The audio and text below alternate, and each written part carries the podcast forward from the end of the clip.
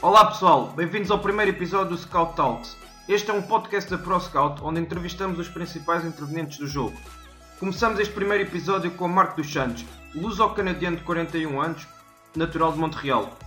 Marco dos Santos teve passagens de sucesso nos calores secundários dos Estados Unidos e também na formação do Brasil. Foi recentemente contratado pelos Vancouver Whitecaps FC até 2021. Venham conhecer um dos mais promissores treinadores da MLS. Bem-vindo ao nosso hum, podcast da ProScout. Vamos começar então com algumas perguntas sobre uh, a sua nova experiência no Vancouver Whitecaps. Uh, vamos também passar um pouco uh, sobre o seu background enquanto treinador, o futebol de formação que teve na, no Brasil, as influências, falar também um bocado sobre as perspectivas de futuro em relação a este novo projeto assim como a forma como idealiza e operacionaliza o treino e a preparação do modelo de jogo da sua equipa e um bocado também sobre as perspectivas de futuro e, e aquilo que é feito na, na Major League Soccer. Começamos então, tá pel, começamos então pela, pela, pela primeira pergunta, onde depois de, de uma experiência nos escalões secundários dos Estados Unidos, uh, assume um projeto de grande dimensão no Vancouver Whitecaps. Uh, sente que este é o momento ideal para assumir um projeto desta dimensão? Sente-se preparado para isso? Sim, claro. Ehm, eu muitas vezes digo eu não sou um treinador que teve no, no micro-ondas uh, alguns minutos e, e, depois estava pronto. Eu passei por um processo muito longo uh, na minha carreira um, desde treinador da equipa B do Montreal Impact um, a treinador da equipa A, quando o Impact jogava então na, na USL. Um, depois a, a, ida para o Brasil, uh, num clube como o Palmeiras, como o Desportivo Brasil. Uh, voltar para o Canadá para construir uma equipa do nada na, na North American Soccer League, na NASL, uh, durante dois anos, uh, ter atingido a final com eles, depois voltar para a equipa B de um clube como o Sporting Kansas City, um, em que fomos à final da USL e, e finalmente ganhar a NASL com a equipa de São Francisco, que era, que era uma equipa também construída no primeiro ano, a partir do zero. E, e a última etapa, ser adjunto do, do Bob Bradley no Los Angeles FC na MLS, em que tive a oportunidade de conhecer mais perto a liga, num, num clube que é muito forte e muito bom então eu, eu acho que o meu processo enquanto treinador vem já de há muitos anos de trabalho para, para estar preparado hoje uh, para, para ser treinador na MLS. Muito bem, esperamos e estamos a torcer para que, que muito sucesso neste projeto e esperamos que no futuro possamos ouvir ainda uh, mais de si sobre o sucesso no Vancouver Whitecaps. O, o, o Marco não foi, não teve uma carreira de, de, jogador de futebol de sucesso, passou mais a sua carreira como treinador e sente que isso é um entrave à forma como pode comunicar com os jogadores, acha que, que, que existe ainda algum, algumas um, barreiras sobre os jogadores em relação ao facto de, do Marco não ter sido jogador, como é que acha que os jogadores lidam com essa questão em termos de confiança? Eu, para mim nunca foi um problema. Nunca jogadores uh, me falaram sobre o meu passado como, como, como jogador. Não fui um jogador de sucesso, longe disso. Joguei escalões uh, inferiores em Portugal, em clubes distritais e, e, e coisas assim, mas um, o jogador quer aprender e o jogador quer crescer. Se tu não és um, um treinador pronto pelo teu passado como jogador, tens que estar pronto a nível de estudo, a nível, a nível de formação e a nível da mensagem que vais passar. E eu acho que essa é a minha força. Nunca na minha carreira uh, alguém me colocou um entrave sobre uh, o meu passado como, como jogador ou algum jogador me faltou ao respeito por causa do meu passado como jogador. Os jogadores querem aprender, os jogadores querem crescer. E outra vez, se tu não estás pronto a nível da tua capacidade ou capacidade que tiveres como jogador, tens que estar pronto a nível da tua formação como treinador. E eu acho que isso, ah, com os anos e, e, e, nos lugares em que eu tive, nos lugares em que eu tive, me deram a formação de estar pronto hoje ah, para ser treinador. Ok, excelente. O Marco assinou recentemente o contrato até 2021, salvo erro. Quais é que são as suas expectativas no primeiro ano? A MLS vai começar em março de 2019. Quais é que são as, as suas expectativas nesse primeiro ano e também a médio e longo prazo dentro do, deste projeto do Vancouver Whitecaps? Dentro da MLS e, e, e, e, só para voltar um pouco à tua, à tua pergunta anterior sobre a comunicação e muitas vezes falamos de comunicação com os jogadores mas eu acho que é muito mais do que isso na vida, sabes? Vivemos num mundo em que é preciso comunicar melhor com pessoas e não só com, com quando falamos jogador, o jogador não é não é só uma categoria à parte, é pessoas e, eu acho que, que ter atenção em relação a isso uh, dá-te uma vantagem enquanto treinador. Um, jogadores são pessoas, jogadores têm sentimentos, jogadores querem aprender, querem crescer e eu quero trazer essa mentalidade um, e esse tipo de comunicação para, para Vancouver. Uh, olhando a 2019, é uma equipa que eu chego num, num plantel que tem alguns uh, problemas a nível de contrato, alguns jogadores a sair, um, uh, há algumas, alguns problemas a nível, eu diria, balneário que saíram para fora. Uh, e ao mesmo tempo isso é um challenge espetacular porque é uma equipa em que eu posso entrar e construir quase nova. Uh, é uma equipa que eu posso trazer o, a minha marca e não, eu diria que não é uma equipa viciada porque, muito, porque, porque um, um número significativo de jogador vai sair. Então dá-te a oportunidade também de, de colocar uh, a tua marca na equipa. Eu acho que o objetivo para uma equipa na MLS, qualquer equipa da MLS a nível uh, objetivos uh, profissionais a nível da equipa seria sempre fazer o playoff. Uh, tem um sistema de playoff na MLS. Ficar em primeiro ou ficar em sexto tem a sua importância, porque aí garantes jogar jogos em casa ou fora, e no playoff é sempre melhor jogar em casa do que fora. Mas o objetivo número um é, é, é, estar dentro dos seis primeiros que te dão acesso ao playoff. A partir daí tudo pode acontecer.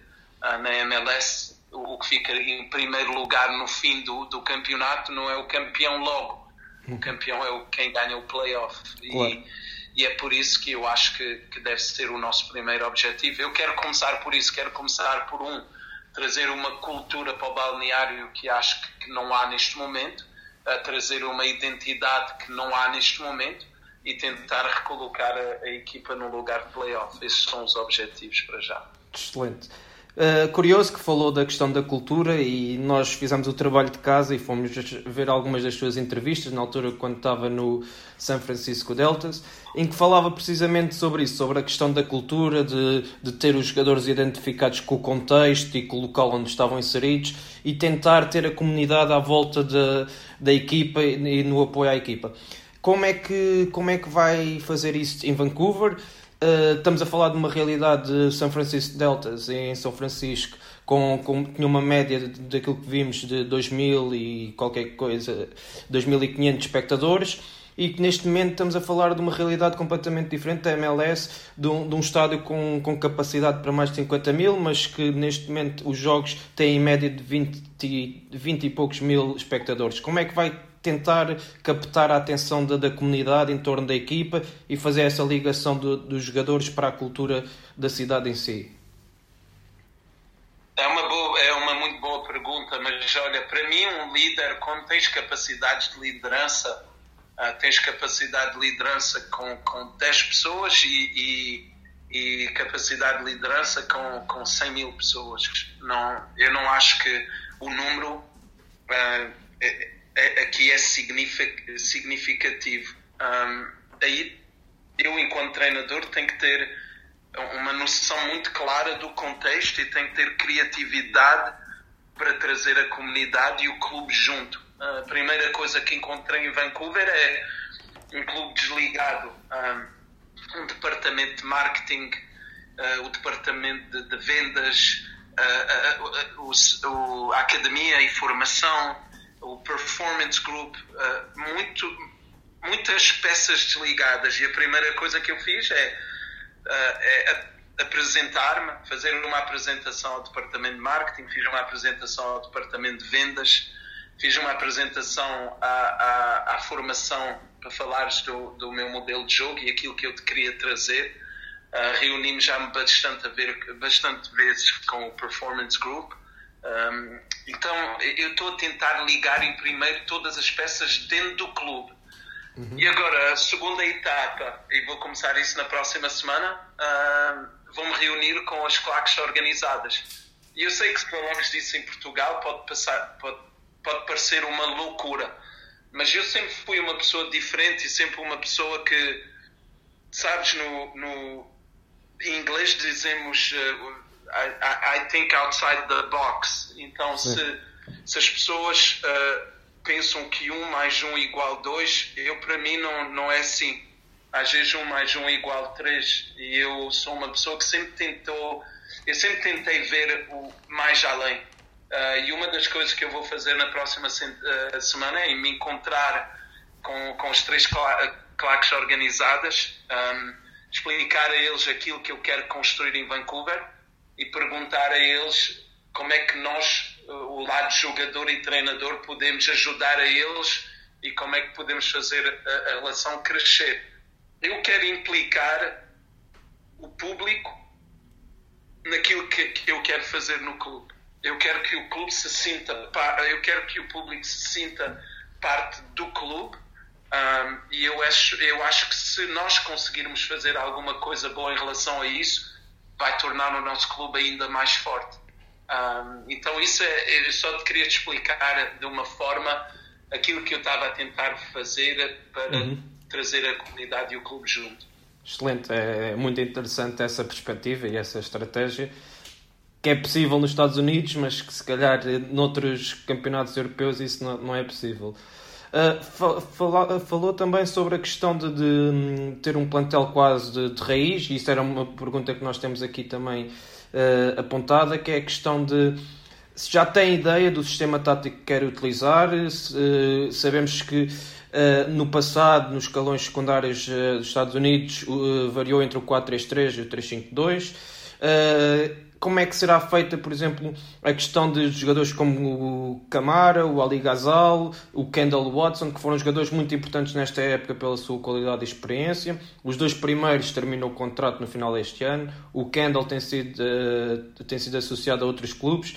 Está preparado para perder uh, jogadores chaves, além do Alphonse Davids, que foi o melhor jogador da época, com 33 golos e 8 assistências foi a venda, eh, saiu por um valor recorde para o Bayern Munique. Como é que o clube vai compensar a, a, saída do seu melhor jogador e como é que vai preparar eh, as possíveis vendas de, de outros jogadores experientes? Olha, é uma boa pergunta. A primeira coisa é que eu tenho um modelo de jogo muito definido. Uh, eu tenho uma forma que eu quero ver a, a equipa no campo e, e, tenho uma ideia muito clara da identidade que eu quero trazer. Uh, ao mesmo tempo, há jogadores no plantel que fazem parte uh, e que têm as características necessárias para potencializar esse modelo e há outros que não. Então, as coisas ficam muito simples quando tens uma ideia de jogo muito definida.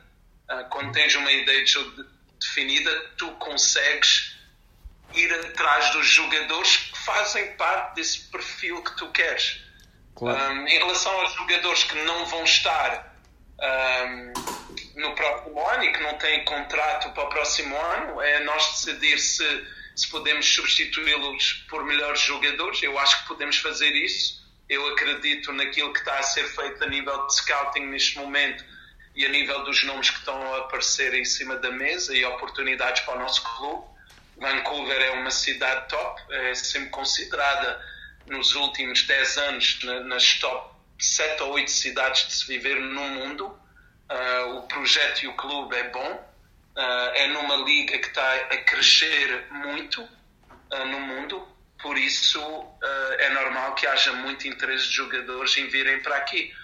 Por isso eu, eu, eu focalizo muito mais na, nos jogadores que vão poder vir para o clube e naquilo que vamos poder ser no futuro do que naquilo que, que, que foi o passado do clube. Uh, eu tenho que me concentrar mais sobre o que vamos ser amanhã. Mas outra vez, claro. temos uma jogo muito definida, então isso uh, ajuda uh, a nível do recrutamento.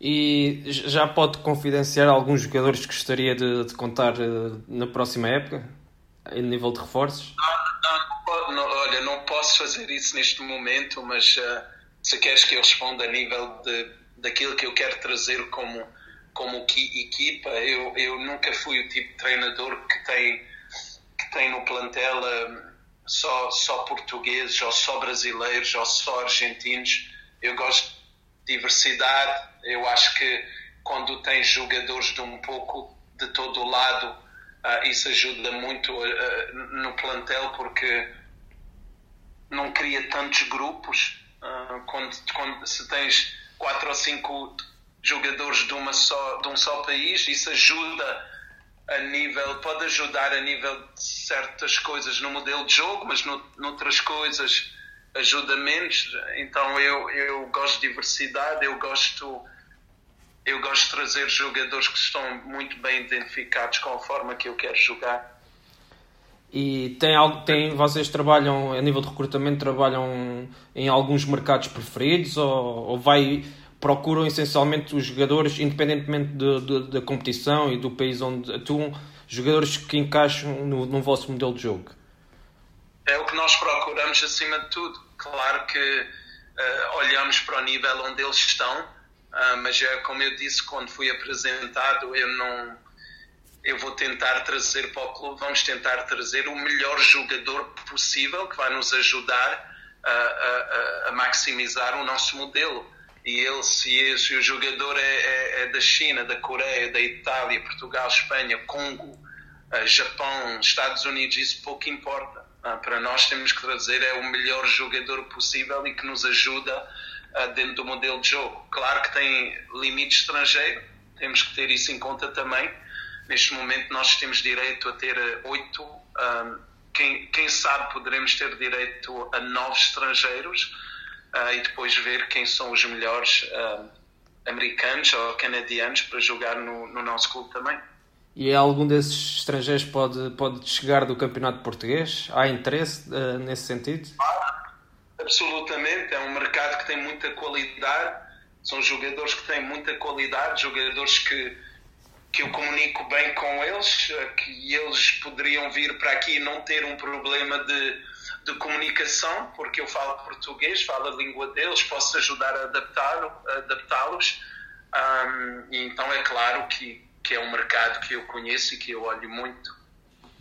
E, por exemplo, um jogador com o estatuto uh, como Wayne Rooney ou Ibrahimovic, ou seja, um jogador que já esteja em final de carreira, mas que tenha qualidade para ainda marcar a diferença, é, é uma das vossas estratégias também ou passa mais por contratação de, de jovens jogadores e jogadores numa idade ainda em desenvolvimento?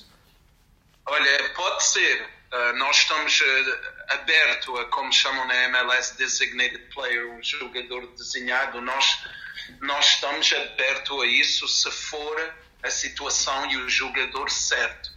Uh, o Wayne Rooney chegou ao DC United com muita fome de ganhar, com fome de fazer coisas no DC.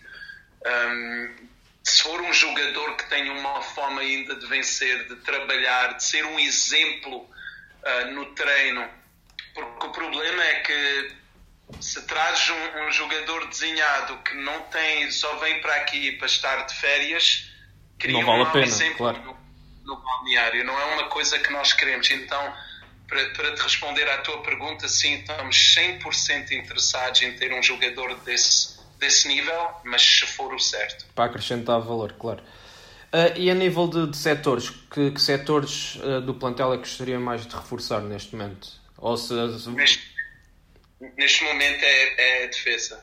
Uh, acho que a equipa sofreu muitos gols o ano passado e não é só por causa da, da, da, quando falamos de defesa, não é só da culpa Sim. do guarda-rede ou, ou, da linha defensiva, é, às vezes é, é, são situações coletivas uh, que estamos também a analisar, mas não podemos olhar muito aquilo que foi feito ano passado, porque vai haver mudanças significativas no plantel, uh, mas ao mesmo tempo uh, analisamos que a linha de quadro tem que ser melhorada e é um setor que estamos a olhar com muito detalhe neste momento.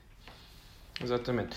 Uh, voltando aqui um bocado atrás à questão da, da sua, das suas influências e das suas raízes, passou pelo futebol brasileiro a nível das camadas jovens, como treinador de, de sub-20 e sub-15, uh, e depois voltou também ao futebol sénior. Que diferenças é que encontrou entre o futebol eh, de formação no Brasil e o futebol sénior, mas também a nível de país, aquilo que é praticado no Brasil e aquilo que é, que é praticado hoje em dia nos Estados Unidos ou no Canadá? É uma pergunta difícil porque o Brasil, a nível da formação, para mim, deve ser. Não estou a falar do trabalho de formação, Sim. não estou a falar do treino, do treino. Sim. Estou a falar só a nível de qualidade de qualidade, Sim. acho que é o país número um no mundo. Uhum. Uh, jogador brasileiro de toda a parte, encontras bons jogadores no Brasil até na terceira e na quarta divisão. Uh, o número de jogadores e de, e de, qualidade de jogadores que tem no futebol formação é enorme. Eu lembro-me quando chegámos ao Final 20 uh, ah, do Campeonato Brasileiro, na Copa do Brasil, em 2012 com o Palmeiras era incrível, a qualidade é incrível. Tu jogas contra o Santos, Fluminense, Botafogo, Cruzeiro, Corinthians, uh, é tudo de uma qualidade incrível e, e, e, isso para mim foi aquilo que me chocou mais de uma forma positiva. Não fiquei nada influenciado a nível de treino, porque não é, não é, no, não é algo que eu acredito. Acho que o Brasil pode ainda crescer muito em relação a isso. Uh, mas então, quando eu cheguei aos Estados Unidos, e eu, eu diria mais ao futebol norte-americano, porque os Estados Unidos e Canadá é uma liga junta, um, encontrei a, a, grande diferença foi a nível da formação, a nível da qualidade de jogadores que sai, a nível da formação é ainda muito baixo aqui. O futebol ainda é novo uh, na, na, América do Norte. Então, eu diria que esse foi o, o lado que me. Que, que achei a maior diferença. Uh, depois, em relação à MLS, uh, ah, acho que a qualidade dos estádios é superior àquilo que eu encontrei no Brasil. A qualidade do, do, do, do público, não é? Tem, tem mais público uh, na MLS. A MLS, neste momento, é uma liga que tem médias de público, quem sabe, no, no top 6 ou 7 no mundo, uhum. se não mais. Mas o, o, Brasil, claro, se tu vais ser um jogo como o Flamengo Fluminense, vai estar cheio. Claro. Eh, mas depois ter outros jogos que, que não tem ninguém. Então, depende. Mas eu, o que mais me chocou no, no, foi, foi sobretudo a nível da formação, do, da qualidade de jogador uh, que sai do Brasil. Então podemos presumir que, que vamos ter eh, brasileiros em Vancouver a jogar na, na próxima época. Isso eu posso dizer já, de certeza absoluta. Ok, excelente. Um, falando um pouco sobre as suas influências, numa entrevista que deu, referiu que, que tinha três influências, que eram Guardiola, Heineken Bielsa. O seu estilo de jogo é uma mistura dos três? Como é que define o seu, seu modelo de jogo? Não, há, há, muitos treinadores que me influenciaram. Quando comecei a, a, a minha carreira, o Mourinho era uma grande influência para mim.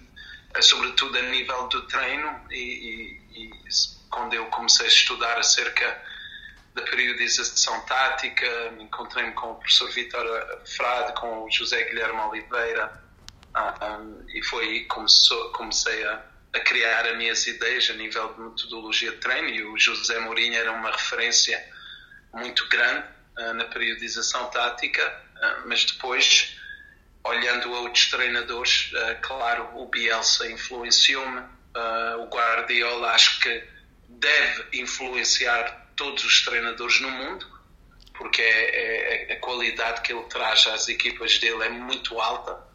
Um, treinadores como o Klopp uh, influenciaram de uma certa forma, ultimamente o, o Maurício Sarri, são todos treinadores que tiveram uma influência uh, na como eu vejo o futebol, mas todos de uma forma diferente. Um, eu, eu, gosto muito da verticalidade do jogo do Klopp, Um, gosto muito da agressividade um, na organização defensiva das equipas do SAR e no momento da perca de bola e, na, e no momento da reação à perca de bola. Uh, então, todos estes treinadores me deram um, um, um bocado daquilo que eu sou hoje como treinador. Então podemos, podemos assumir que vamos ter um Vancouver uh, com posse de bola à Guardiola, com, com a agressividade defensiva do Sarri, com... Ah, com a posse de bola do Guardiola é um sonho, não é? Mas eu não acho que vamos poder ter isso. Eu não acho que vamos ser isso. Eu acho que vão ver um Vancouver que é, que é vertical no, no, no jogo, vai querer ir para a baliza adversária muito rapidamente, uh, porque é, é, algo que eu gosto nas minhas equipas. Eu gosto muito da pós-bola do Guardiola, mas eu também sei a qualidade de jogadores que eu tenho e a qualidade de jogadores que eu vou ter e, e, e não sei a que ponto pode me permitir de ir para, para um jogo assim. Por isso eu eu, eu eu estou a ver uma equipa que vai ser muito vertical, muito, muito rápida e dinâmica a ir para o gol do adversário, uh, mas uma equipa também que é muito que, que joga muito próxima uma da outra, linhas muito compactas uh, a ir para a baliza do adversário, assim no momento de perca de bola podemos ser muito agressivos. Eu quero uma equipa que tente recuperar a bola o mais rapidamente possível. Uh, então eu diria que esse, essas são as grandes linhas da, da, do tipo de equipa e do tipo de modelo que eu quero trazer para o clube. Então será um Vancouver à, à imagem de, de Marco dos Santos, é assim? Diria isso, sim, muito mais isso. Isso é uma questão que, que íamos falar agora, que era a questão da, da adaptação ao contexto e aos jogadores que tem. Qual é que é o nível de adaptação que faz à sua equipa uh, para contrariar os pontos fortes do adversário ou se prefere manter-se fiel ao seu modelo de jogo e princípios? Uh, como é que combina esta, estas duas matérias? Mantém-se fiel ao seu modelo de jogo ou ajusta o, o, treino e as ideias à estratégia consoante também aquilo que, que vê do outro lado do adversário? Olha, mantenho muito fiel ao modelo de jogo, mas ao mesmo tempo também me mantenho muito fiel às fraquezas e às forças do adversário. Então, sem mudar o, o nosso modelo de jogo, nós podemos alertar os nossos jogadores e construir exercícios em treino. Por exemplo, nós temos uma fraqueza X, o adversário tem uma força Y e como é que nós, sem perder nosso, o nosso modelo, uh, temos cuidado em situação A ou B? Uh, e ao mesmo tempo, eu acho que isso é que fazem crescer equipas. É, todos os dias potencializar e maximizar o teu modelo, mas ao mesmo tempo uh, também ter a, a, noção clara do que são as forças e fraquezas do adversário. Quando chegas a essa eu diria, esse, essa mistura, a ligação desse, desses dois momentos, é aí que a tua equipa pode crescer e é aí que a tua equipa pode ser diferente. Ao mesmo tempo, olha, eu ganhei USL com o Montreal Impact a jogar em 4-4-2 em Losango, com uma equipa que era muito baseada numa posse de bola muito forte. Uh, depois com o, o Ottawa Fury fomos à final do, da NISL, onde perdemos contra o New York Cosmos, com uma equipa a jogar em 4-3-3, num bloco muito baixo uh, e muito rápido a sair no contra-ataque. E depois, com São Francisco, quando ganhamos a final contra o, o New York Cosmos, era uma equipa que jogava em 3-5-2 e que era muito baseada no contra-ataque e de pressão alta nos momentos certos. Então, eu nunca fui uma pessoa agarrada a, a, só uma forma de jogar e não largar. Eu acho que o treinador tem que ter essa flexibilidade de entender qual o contexto, qual o plantel, no fim do recrutamento, saber, ok, esta é a equipa de que eu vou ter na, na pré-temporada, o que é que eu posso fazer, quais são as minhas ideias agora, como é que eu posso maximizar esta, este plantel mas tens sempre que ter uma ideia inicial e depois ter a flexibilidade de, de, de, de mudar coisas enquanto treinador. Claro. É a minha opinião. Claro.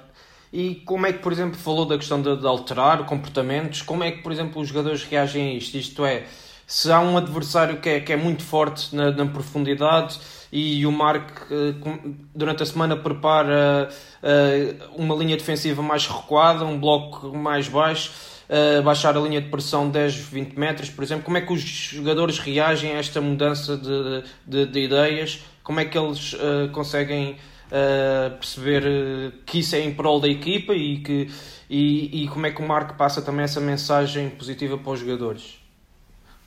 É exatamente como tu disseste, tens que fazer tudo numa, numa função que o que passa em primeiro de tudo é a equipa.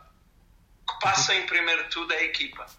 E se a equipa é que passa à frente de tudo uh, e consegues comunicar e, e, e mostrar aos jogadores o porquê de fazer isso e porquê que essa situação X ou Y pode nos dar mais sucesso, avanças como técnico. É importante é ter jogadores no, no, no balneário que têm a humildade necessária de entender que tudo o que fazemos enquanto treinador tem a ver com a equipa. O que conta mais é a equipa. E não conta o ego e não conta indivíduos, é a equipa. E quando a equipa passa à frente de tudo, torna-se mais fácil uh, em relação a isso. Falou também sobre a questão do balneário como é que é, eh, como é, que é o Mark enquanto líder e gestor de, do balneário? É uma pessoa que prefere uma maior aproximação, uma ligação mais forte ao jogador? Ou é uma pessoa que, que se resguarda mais e dá maior liberdade para, para o balneário assumir os seus próprios líderes e, e os capitães uh, liderarem o balneário? Não, sou uma pessoa uh, como, como eu sou contigo, é como eu sou com o jogador. Eu não, eu não mudo em função de, de de estou à frente de, de, de, mídia ou estou à frente do balneário. Eu sou, acho que sou uma pessoa genuína, acho que sou uma pessoa honesta em relação a, como é que eu poderia dizer, sou, sou muito transparente e direto, não me escondo de jogador, não, não, não, não me escondo, sou direto com os, treinadores, com os jogadores. E eu acho que hoje os jogadores é isso que eles querem. Eles querem um treinador que é honesto, que é direto com eles, que não muda. Um, e, e, eu acho que esse é o, o meu tipo de liderança. Um, isso é o que tem me ajudado até hoje. Por isso, eu, eu acho que eu entendo quando é para não entrar eu, no balneário, entendo quando é para dar espaço ao jogador, entendo quando é tempo para ser um pouco mais forte com eles mas sempre numa base de ser transparente e honesto e não esconder nada deles. Ah, se há um jogador que eu não estou feliz com ele e, e ele não está a jogar por um motivo, eu faço caso de ele perceber o porquê que ele não está a jogar. Uhum. Eu acho que os jogadores gostam de estar nessa posição. Sim, sem dúvida. Ter alguém que seja frontal e genuíno com, com eles. Uh, uma pergunta relativamente ao, ao, ao, jogo em si, como é que consegue ter uma visão completa do mesmo? Acredita que a partir do banco consegue ter, ter uma visão completa do jogo? Ou durante hum, o tempo de jogo tem alguém que, que, trabalha a nível de informação e que fornece a informação para o, jogo, para o, para o banco sobre o que se passa em redor do jogo? Como é que faz esta gestão de informação? Eu acho que, número um, o treinador tem que ter a certeza de ir para o jogo com tudo o que foi feito no treino. O treino é a coisa mais importante para mim. Porque depois, quando chegas no jogo e estás num jogo como em Seattle ou, ou mesmo em Los Angeles, que os jogadores não te ouvem no campo, uhum. e agora entra o público e entra tudo, a tua informação durante o jogo é difícil podes passar algumas coisas, certo? Podes motivar, podes falar com os jogadores que estão mais do teu lado no, na, na, na, primeira ou na segunda parte e depois tens que tentar ser o melhor possível e passar a melhor informação para o jogador ter sucesso ao intervalo. Uh, mas eu trabalho com alguém normalmente que, está na bancada e que nos ajuda também, um dos uh, treinadores adjuntos. Eu acho às vezes que é, que é importante receber informação de uma posição um pouco mais alta, mas são, são informações que são muito caso por caso, tem que ser algo muito pontual Sim. para fazer uma diferença. Mas eu tenho trabalhado com os dois. Mas para mim, o mais importante é o treino. Ter a certeza que nós, que nós criamos uh, o maior tipo de situação possível para o jogador entrar no dia do jogo pronto para jogar esse jogo e depois teres uma leitura do jogo, a melhor leitura do jogo possível, que quando chegas no intervalo podes passar uma informação que coloca o jogador numa posição de sucesso. Íamos perguntar precisamente isso agora, que era como é que a equipa técnica faz um trabalho a priori de, do adversário, também recolhe informação e no intervalo vocês enviam para, para os jogadores, uh, comunicam diretamente com os jogadores os pontos a melhorar em função daquilo que se está a passar no jogo, mas também fazem uh, essencialmente uma análise uh, coletiva e conjunta posteriormente no dia a seguir ao jogo ou no, no treino seguinte. Sim, claro, claro, não. Olha, durante o jogo, especialmente em casa, em casa é, é para nós temos um temos a nível de audiovisual e tudo, uh, tudo em, em, em, função para fazer o, o, o, seguinte. Em casa, quando no intervalo eu entro no balneário, uh, eu entro numa, numa sala durante dois, três minutos e a pessoa que passa informação em cima tem vídeos. Uh, e tem, se calhar tem dois ou três vídeos muito pontuais de situação que podemos mostrar ao jogador ou não, mas esses vídeos passam diretamente para outra sala onde estão os jogadores sentados no, no, no sistema audiovisual e eu posso logo mostrar aos jogadores duas ou três situações que escolhemos em vídeo ou intervalo uh, para mostrar aos jogadores. Fora, fora o, que, o que fazemos é mais via foto, uh, porque não, não temos sempre o acesso audiovisual, então a pessoa que está lá em cima tira algumas fotos e eu vejo a foto e se eu acho que é, que é uma foto pontual e importante, deixemos lá para, no, no intervalo, mostramos uma ou duas imagens aos, aos jogadores. Então tentamos, porque o intervalo não dura 15 minutos. Claro. O intervalo dura 15 minutos para o espectador, não dura 15 minutos para, para o treinador. Para o treinador dura, se tem short, 8 minutos. Sim. Então tu nesses minutos tens de tentar passar a melhor tipo de, o melhor tipo de informação ao jogador. Quando, quando acaba o jogo, eu nunca falo com jogadores depois do jogo. Eu acho que o jogador mentalmente está cansado, precisa de tempo.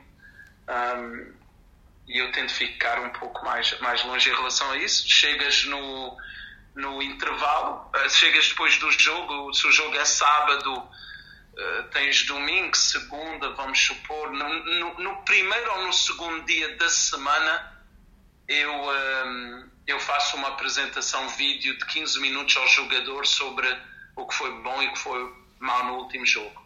Okay. Uh, esse, essa situação vídeo tem que ser boa, porque jogador não consegue estar uma hora na sala a ouvir-te. Claro. Um, jogador é como alunos, não é? Sim. Os alunos hoje perdem a atenção rapidamente. Eu tenho usado uma, uma técnica que é com o meu, o meu grupo de análise que tipo de informação podemos dar a jogadores dentro do máximo 20 minutos. Uhum. E, e, eu tenho achado que essa técnica de, de, de, ter 15 a 20 minutos de vídeos e, e, e, clipes muito, muito bem definidos, mas que o jogador sai da sala que aprendeu alguma coisa, que cresceu.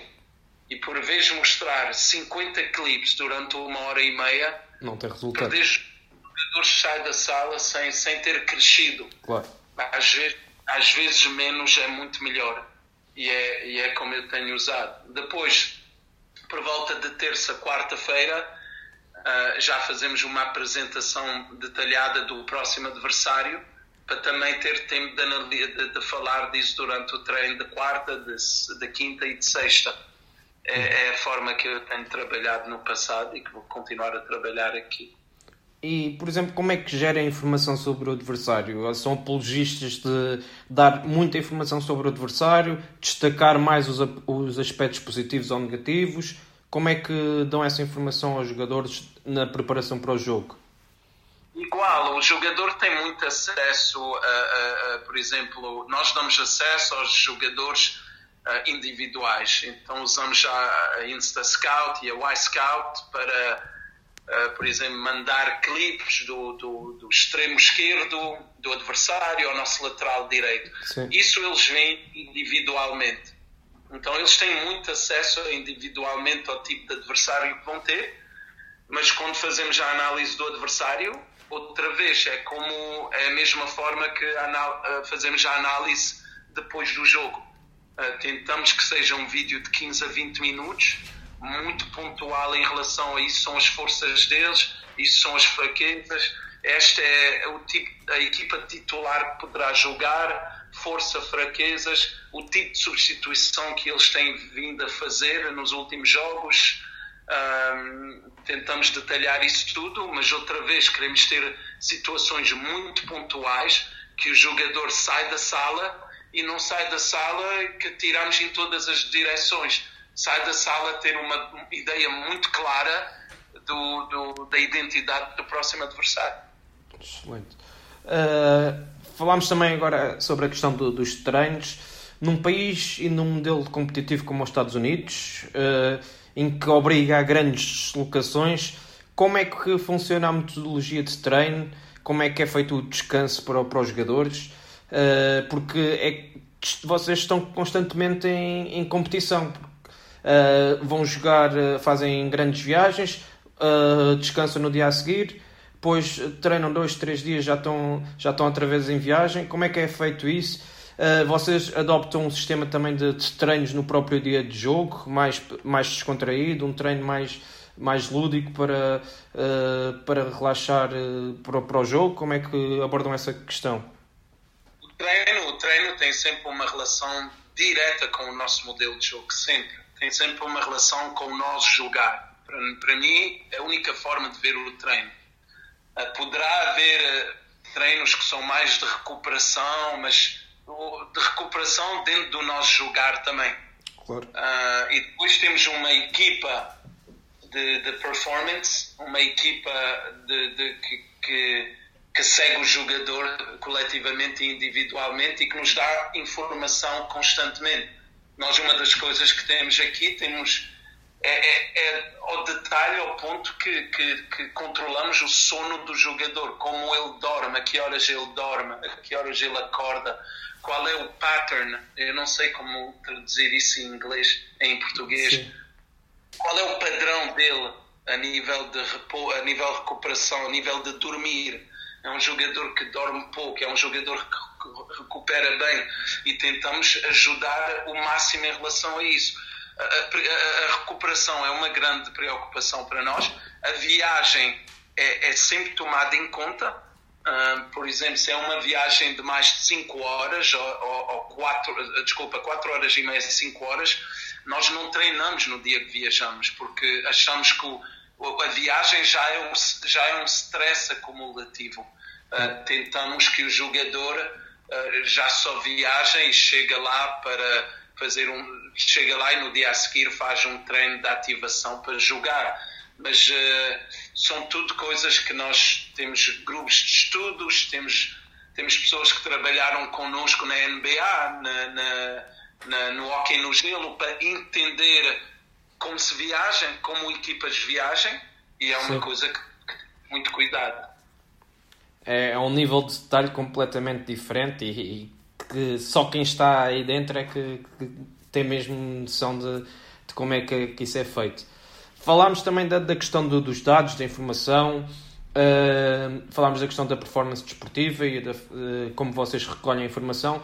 Que importância é que o Marco dá ao gabinete de scouting e, e também a este, a este gabinete de, de, de análise de, de performance desportiva? dou muito, muita importância eh, e tanta que nós, eh, nós temos agora essa situação que, de, avaliação do departamento de scouting no clube e análise de performance e nós queremos agora um, reconstruir esse departamento. É, é, um departamento no qual vamos investir, é um departamento no qual nós queremos uh, ter pessoas competentes Uh, então é, é, é, algo que nós queremos fazer crescer no clube. Então é, isso é uma importância tão grande para mim que, que é, é, é, uma das minhas prioridades no clube, construir esse departamento. Isso, uh, íamos perguntar isso agora, isso, precisamente.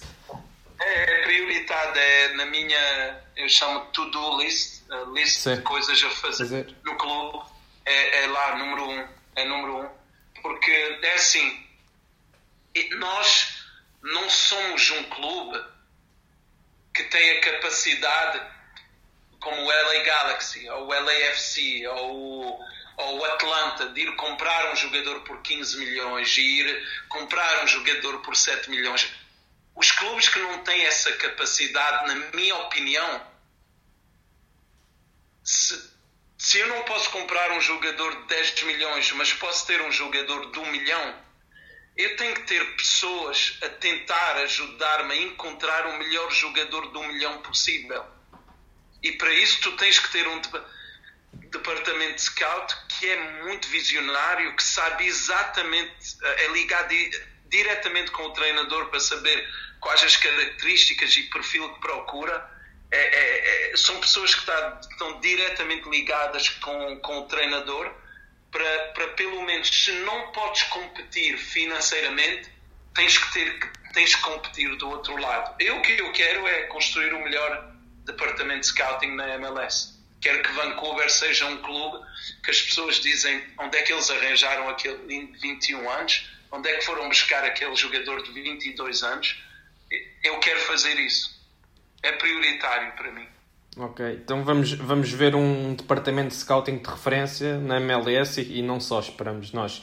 Mas atualmente como é, que, como é que é organizado o departamento de scouting? E já sabemos que vai implementar algumas mudanças nesta área, mas atualmente como é que estão divididos?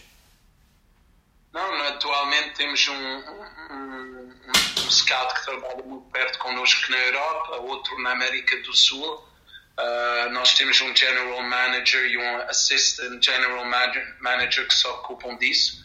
Temos um network com empresários, com clubes, uh, mas está, esse departamento está segmentado no mundo okay. e não está dentro do clube como uma entidade. E nós temos que mudar isso. É, é para mim uma das coisas que eu quero mudar, outra vez prioritário. Então, neste momento, é como está no clube. Ok. Uh, falou também da questão de, de, outros clubes, a facilidade com que têm gastar muitos milhões. Uh, o mesmo não se passa em Vancouver. Como, no geral, qual é que é o nível de dificuldade de recrutamento de jogadores europeus para, para a MLS, apesar do campeonato estar a, a crescer no, nos últimos anos? Tem, tem as suas dificuldades, mas também tem as suas coisas boas. Há muito jogador que quer vir para a MLS. Há muito jogador na Europa que quer vir para, para, para uma liga que está a crescer, uma liga que tem estádios e públicos sempre muito, muito bons, um, uma qualidade de vida que é alta. Então, cada vez mais é uma liga que, que está em crescimento. Então, eu não tenho encontrado dificuldades em relação a isso. A única dificuldade que encontro é a nível económico e isso todos os clubes têm as suas dificuldades. Se vais falar com o Tondela ou o Passos Ferreira, também tem as dificuldades deles em relação a isso. Claro. E é, é, a mesma coisa connosco, num diferente formato, mas também temos. Mas é, o, o, o challenge é esse, é tentar ir buscar o melhor jogador possível dentro do teu orçamento Uh, mas uh, eu acho que neste momento está a ir na boa direção.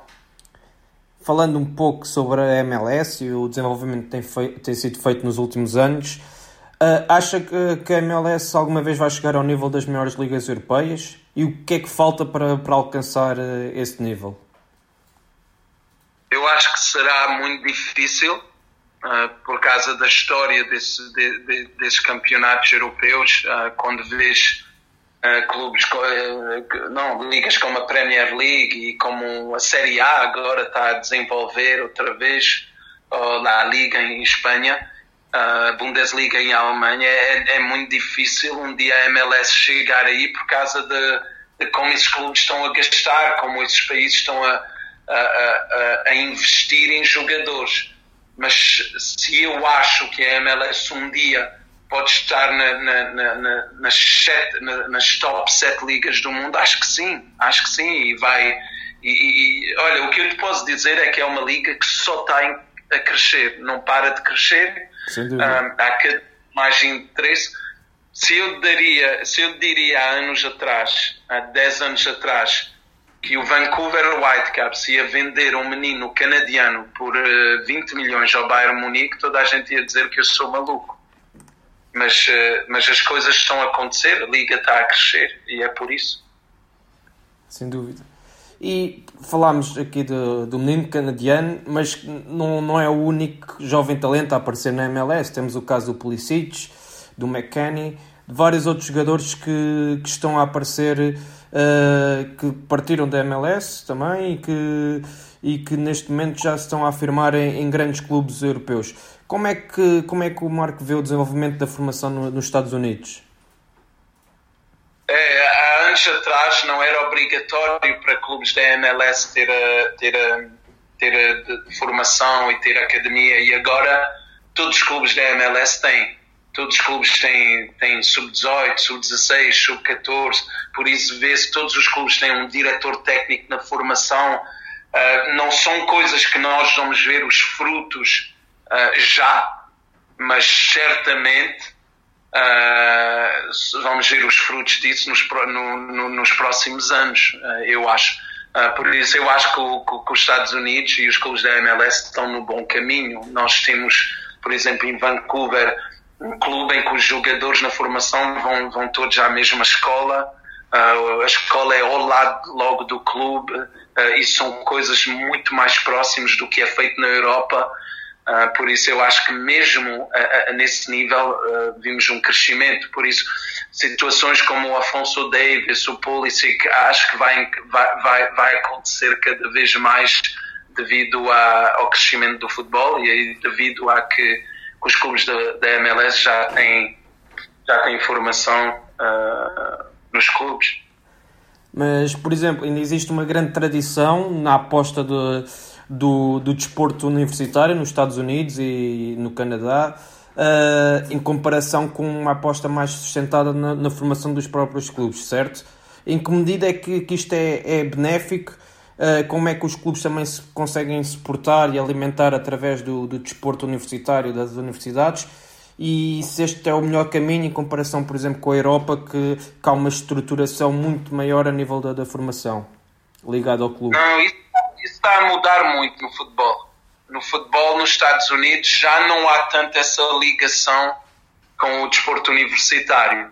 Na NBA e na NFL, e isso sim porque são, são jogadores de top que estão, que estão na, na, na, nas universidades. Tu vais ver um jogo de futebol americano, uh, por exemplo, aqui em Los Angeles, vais ver o UCLA jogar contra Stanford e tem 110 mil pessoas a ver o jogo. Não, eu, isso está a mudar no futebol. Agora há uma aposta. Os Estados Unidos realizou e a América do Norte realizaram que o caminho a nível de formação é o que se faz na Europa e na América do Sul, a ter clubes com uma base e com, com formação e estão a fugir mais desse lado universitário.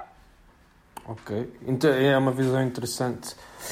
Falamos então agora sobre o futebol português e o, e o seu futuro. Uh, o Marco segue o futebol português atentamente? Sigo, sim. E como é que, qual é, que é a sua opinião sobre o estado atual do, do futebol português? Ah, eu, eu diria que não é estável nesse momento. Eu acho que quando eu vejo, falo mais da primeira divisão, há ainda muitos, encontras ainda muitos problemas por vezes económicos e, e, e uma separação muito grande entre os quatro grandes e, e os outros um, mas ao mesmo tempo eu, eu entendo que é uma fase também do país e é uma fase onde o país está, mas o que eu estou a achar fenomenal em, em Portugal neste momento é outra vez o trabalho que é feito sempre a nível de formação. Uh, jogadores que saem com uma qualidade muito boa, um, trabalhos que são feitos nos clubes a nível de formação, que encontras sempre um Portugal muito competitivo a nível de seleção. O que Portugal tem feito agora na Liga de, das Nações mostra um trabalho que é, que é incrível em relação a isso. Eu, eu fiquei muito surpreendido de ver Portugal ser eliminado uh, do Euro uh, ontem, porque achei Portugal na Polónia muito mais forte que a Polónia, mas ainda não vi o jogo de ontem para, para dizer o, o que eu achava, mas ver, encontras uma seleção hoje Portugal jovem, dinâmica, uh, diferente daquilo que era até quando ganhou o Euro, uma equipa que, que provoca mais o adversário, jogadores que são que têm um futuro brilhante. Uh, por isso, quando eu vejo o atual a situação do futebol português, um pouco triste pela situação da Primeira Liga, acho que é instável neste momento, mas muito feliz do trabalho que está a ser feito a nível de formação e a qualidade de jogadores que estão a sair ainda. Ontem, ontem por acaso não, não correu bem, não tivemos a sorte do nosso lado e a Polónia soube aproveitar as oportunidades que teve. Falando um bocado sobre o seu futuro, quais é que são os planos a longo prazo? Pretende continuar na América do Norte ou tem como sonho vir para, para a Europa? Uh, veremos algum dia o Marco dos Santos a treinar uma equipa da, da Liga Nós, em Portugal?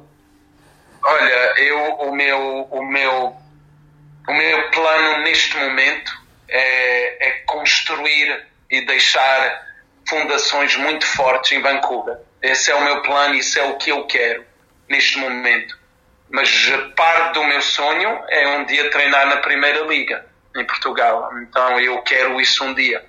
Só que eu não, não, não te consigo dizer quando. Mas é certo que um dia eu quero treinar em Portugal. É certo que um dia um, eu quero ter um, o privilégio e o, e o e oportunidade num país assim. Mas neste momento estou numa liga muito boa, estou num clube bom, eh, estou num, num, num, num país e numa liga que quer crescer muito uh, e quero, quero focalizar neste momento no trabalho que eu tenho que fazer aqui.